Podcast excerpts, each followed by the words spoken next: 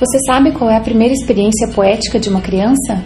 E a importância das parlendas e cantigas de roda?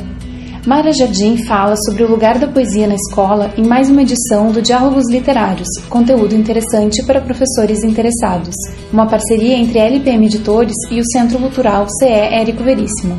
Confira os melhores momentos. A poesia nasce a partir do ritmo. Né? A poesia é escrita em versos, esses versos possuem um ritmo, mesmo que irregular, e é, é essa principal característica da poesia. Um pequeno verso do Gonçalves Dias, Guerreiros, meu, meu canto, ouvi, né? Sou filho da, da selva, uma coisa assim estava ali. E eu me lembrei, então, que eu costumo mostrar a questão do ritmo. Deixa eu ver se aqui dá para não chores, meu filho, não chores, que a vida é luta renhida, viver é lutar. Vi, a vida é combate que aos fracos abate, aos fortes, aos bravos só sabe exaltar. Isso são os tambores indígenas.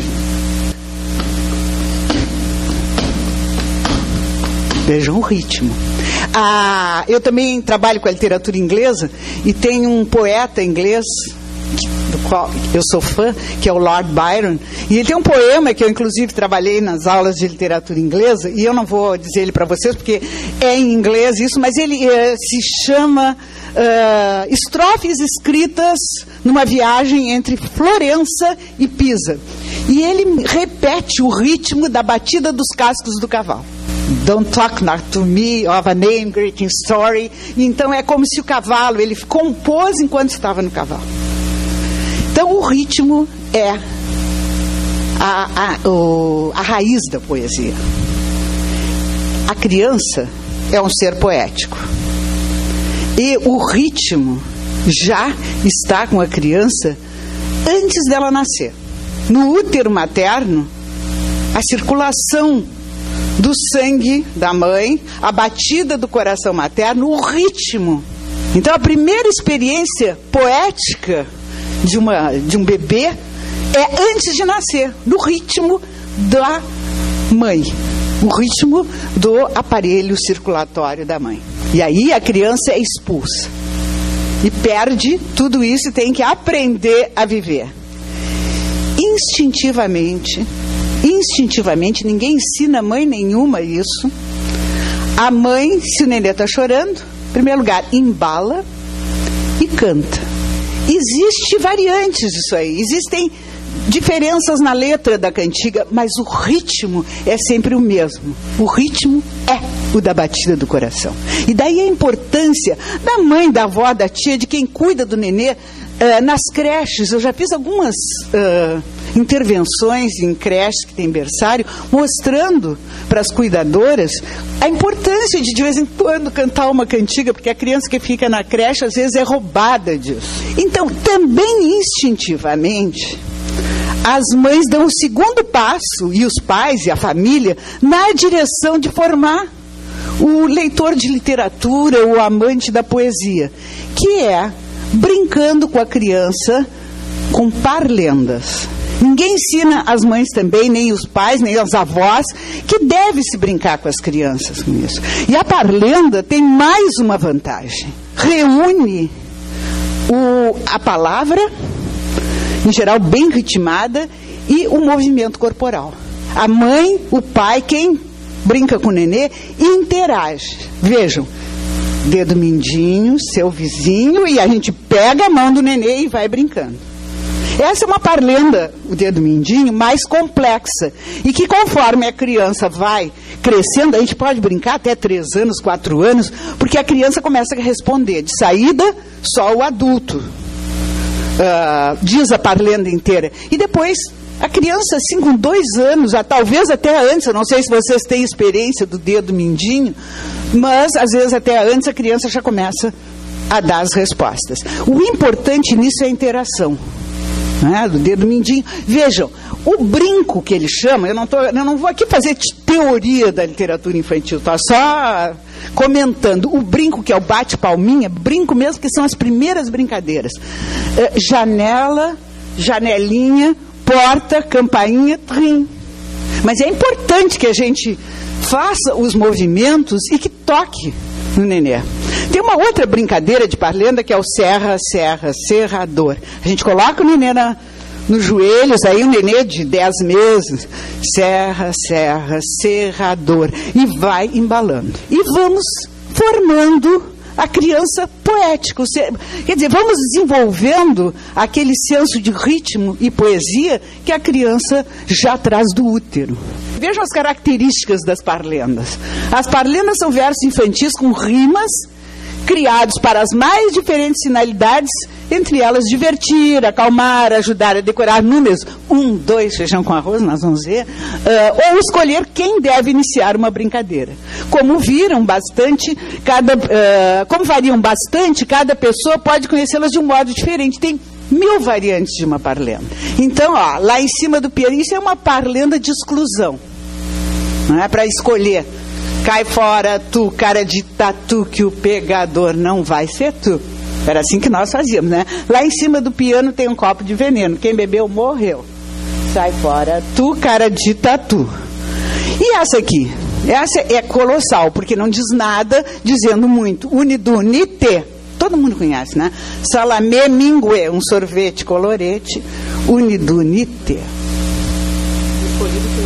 E o escolhido foi você. Também porque é uma de escolha. Unidunite salamé mingue. Essa aqui é também, já para adolescente a gente brincava muito. Rei, capitão, contando os botões da blusa.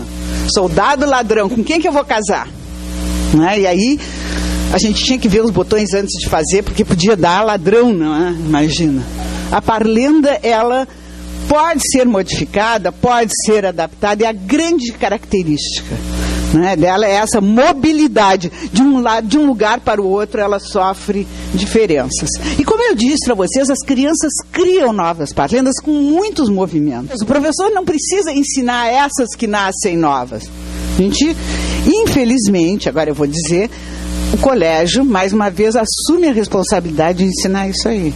Não é o ideal. O ideal é aprender como eu aprendi, na rua com as crianças maiores, repetindo o que as crianças maiores uh, brincavam e nós menores brin brincávamos, íamos aprendendo e depois ensinava, eu ensinava meu irmão que era menor e assim uh, nós aprendíamos a brincar. Hoje em dia, isso acontece nos playgrounds, Uh, algum pai que se resolve. Às vezes eu ainda vejo muito jogo da amarelinha no chão, pintado, em playgrounds ou mesmo nas calçadas de Porto Alegre. O que me deixa sempre espantado, ainda tem criança brincando de amarelinho. Mas é mais uma das uh, tarefas que a escola assumiu. Fazer o que se fazia espontaneamente em casa, na rua, brincando. E hoje é fica, vira responsabilidade do professor. Infelizmente, eu acho que quando se escolariza essas brincadeiras, elas perdem no mínimo a metade da importância que elas tinham. Mas ainda bem que a escola assume. Ainda bem que os professores na, da educação infantil, pré-escolar, ensinam as crianças a brincar. Obviamente, as crianças hoje têm o computador, aquelas que têm acesso, e têm jogos sofisticadíssimos mas que não socializam como esses aí. Então, se nós pudermos, uh, se nós pudermos manter as duas coisas, também é bom que eles aprendam a brincar socialmente e que não seja uma coisa isolada. Então, como eu disse, isso agora é a tarefa maior da escola. O outro passo são as cantigas de roda. E elas são importantíssimas, ela tem uma função importante de ensinar, aliás, a função da literatura, que é de nos ensinar a viver. Terezinha de Jesus deu uma queda, foi ao chão. Acudiram três cavalheiros, todos três chapéu na mão. O primeiro foi seu pai, o segundo seu irmão o terceiro foi aquele que a Teresa deu a mão. Tem mais um verso, quanta laranja, quanto sangue derramado dentro do meu coração, mas eu botei só esse porque aí está a função educativa da cantiga de roda. Vejam só. Uh, isso funciona de certa maneira como dizem que como dizem que funciona o conto de fada no nosso inconsciente. O que é que nos diz essa canção? Uma sabedoria muito antiga, universal, que é o primeiro homem na vida de uma menina é o pai. Se ela tem irmãos, o segundo é o irmão ou são os irmãos. Entretanto, virá um terceiro que não tem laços de parentesco nenhum e é para este que a Teresa vai dar a mão. Então vocês vejam o que está embutido aí. Vejam. Cravo brigou com a rosa debaixo de uma sacada. Ai, estão dizendo que brigaram, brigaram. Gente, brigaram porque todos nós brigamos. Irmão briga com irmã, amigo briga com amigo. Mas o que, que a cantiga diz mais?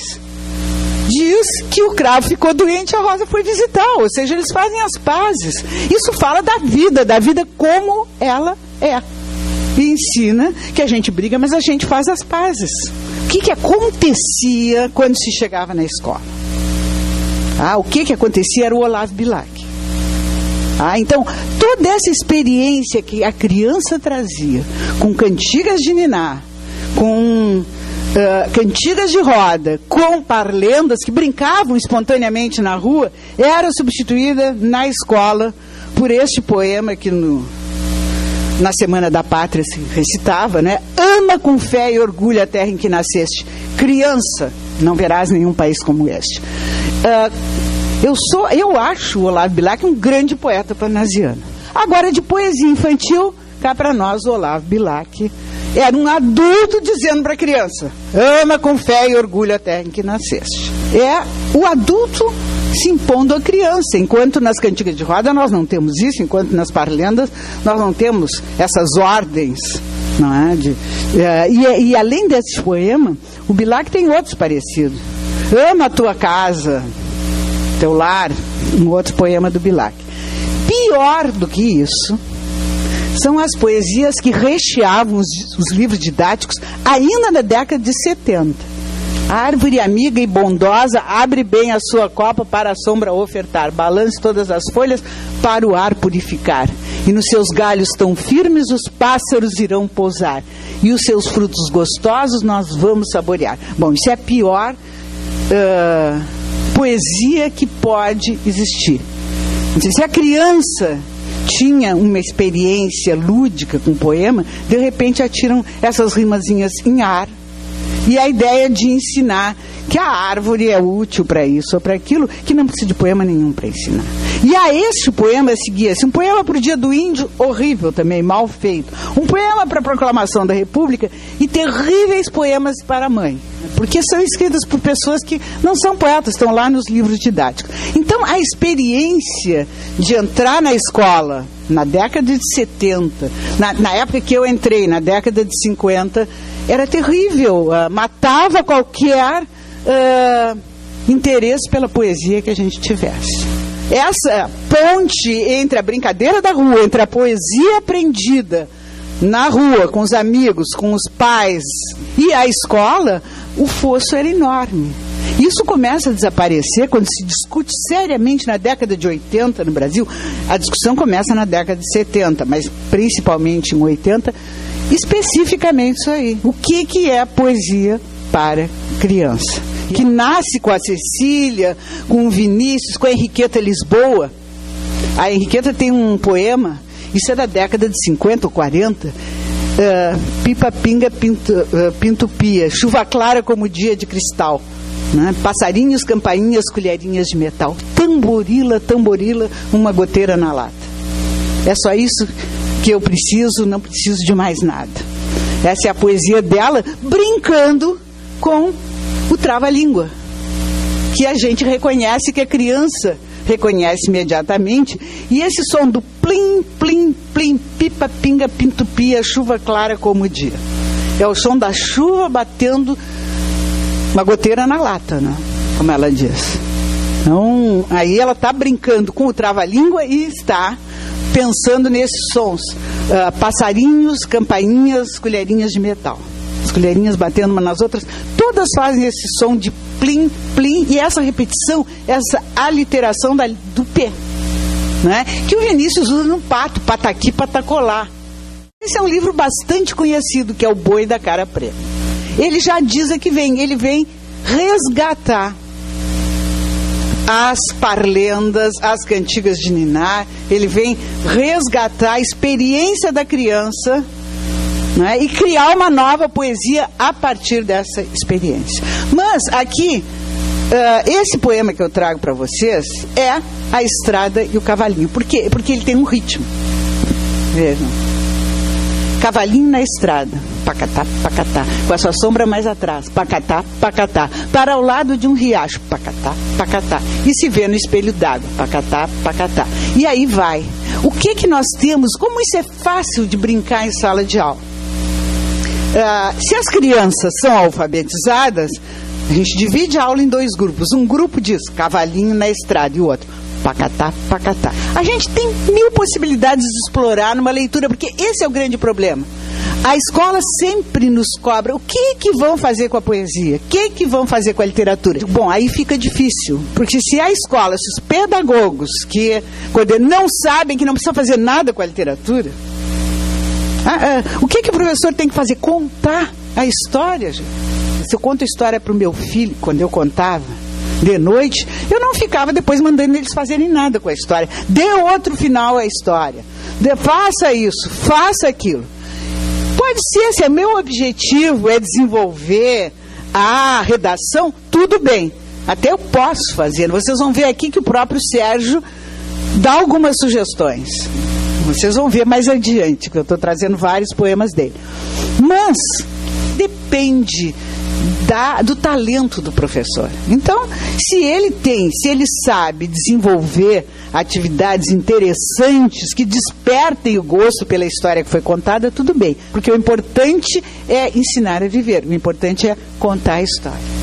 Esse do Rato Rock, isso é um poema fantástico. Se o poema é bom, gente, se o poema é bom, ele é bom para qualquer idade. Dizer, ah, é um poema para criancinha porque o rato rock, rock, rock, rock, queijo, rock, rock, pé da mesa. A gente brinca com isso da mesma maneira que nós brincamos com o, o uh, cavalinho na estrada. Também pode se brincar com uh, chocalho, com alguma coisa que faça né, arranhando.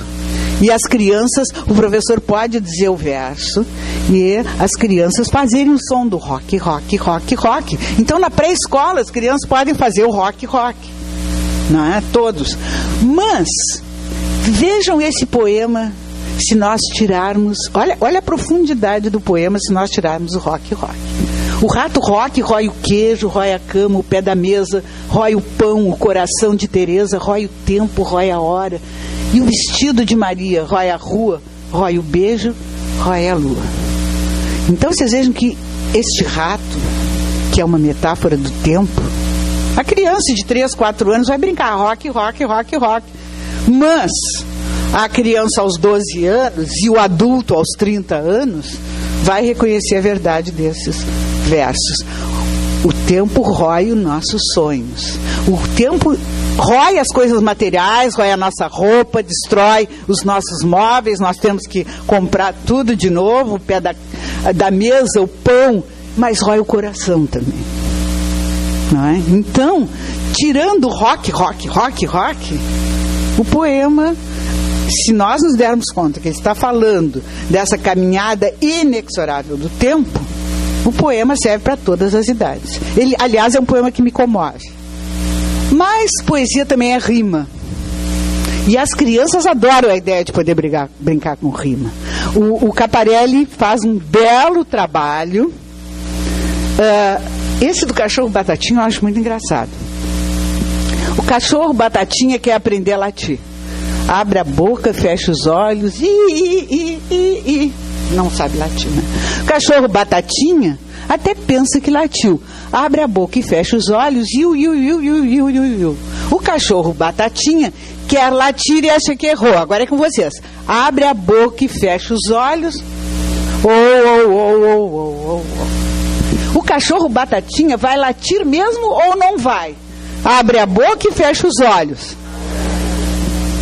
O cachorro batatinha late tanto que nem sei. Abre a boca e fecha os olhos. O cachorro Batatinha até pensa que aprendeu. Abre a boca, fecha os olhos. É. Mas o final é uma gracinha, né? O cachorro Batatinha sonha que late afinal. Abre a boca e fecha os olhos.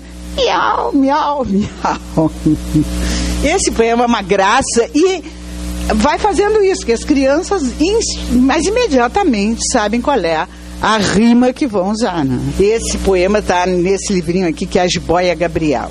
Tem um mais fantástico que eu sempre trabalho, que é o buraco do tatu. O tatu cava um buraco à procura de uma lebre. Quando sai para se coçar, já está em Porto Alegre. O tatu cava um buraco e fura a terra com gana. Quando sai para respirar, já está em Copacabana, né? O tatu cava um buraco e retira terra aos montes. Quando sai para beber água, já está em Belo Horizonte. Uh, agora vocês completam. Vocês vão vendo que. Uh, o tatu cava um buraco dia e noite, noite e dia. Quando sai para descansar, já está lá na. o tatu cava um buraco, tira terra, muita terra. Quando sai por falta de ar, já está na. Isso. O tatu cava um buraco e some dentro do chão. Quando sai para respirar, já está lá no. O tatu cava um buraco com as garras muito fortes. Quando sai, quer, quando quer se refrescar, vejam aí, onde é que ele pode sair para se refrescar? Já está no Polo Norte. Uh, o tatu cava um buraco, um buraco muito fundo. Quando sai para descansar, já está no fim do mundo. E por fim, o tatu cava um buraco. Será que ele pode ir mais longe que o fim do mundo? Perde o fôlego, geme, sua.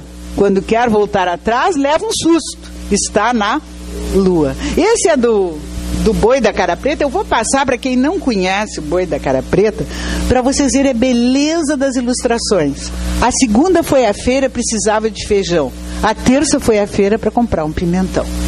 A quarta foi a feira para buscar quiabo e pão. A quinta foi a feira, pois gostava de agrião. Veja como é bom. Dá para, inclusive, criar outras rimas, deixar as crianças, de repente, encontrarem essas palavras. A sexta foi a feira. Tem banana? Tem mamão? Sábado não tem feira. E domingo também não. Então, na verdade, está trabalhando com todos os dias da semana e em cima da parlenda do sábado, domingo, segunda-feira, que vai repetindo e cuja intenção é de ensinar os dias da semana. As parlendas têm um viés educativo. O mundo inteiro em sua mão, preto e branco ou colorido. Vamos, me diga quem sou eu com esse meu olhar de vidro. Quem sou eu? Então, desafio aí, está no livro depois a resposta, a televisão. É só para mostrar esse, uh, esse, esse se apoderar da experiência infantil anterior, das brincadeiras infantis. Obviamente que as crianças precisam conhecer as brincadeiras antes. E aqui o bem me quer, mal me quer. Muito pouco nada, né? Desfolhando uma margarida. De novo ele vai brincar com isso. Bem me quer, mal me quer. Será o Luiz? Será o José? Uh, bem me quer, talvez José. Mal me quer, talvez Luiz. Mal me quis, bem me quis. Foi José? Foi Luiz? Quem me diz que me quer, seja o José, seja o Luiz, será meu bem pelos séculos dos séculos. Amém. Então, uh, de novo, eu ressalto essa sensibilidade de pegar ah, essas brincadeiras, esse folclore, esse desfolhar Margarida, mal me quer, bem me quer, muito pouco nada era que a gente brincava, até chegar a última folhinha da Margarida ou do bem me quer, não é?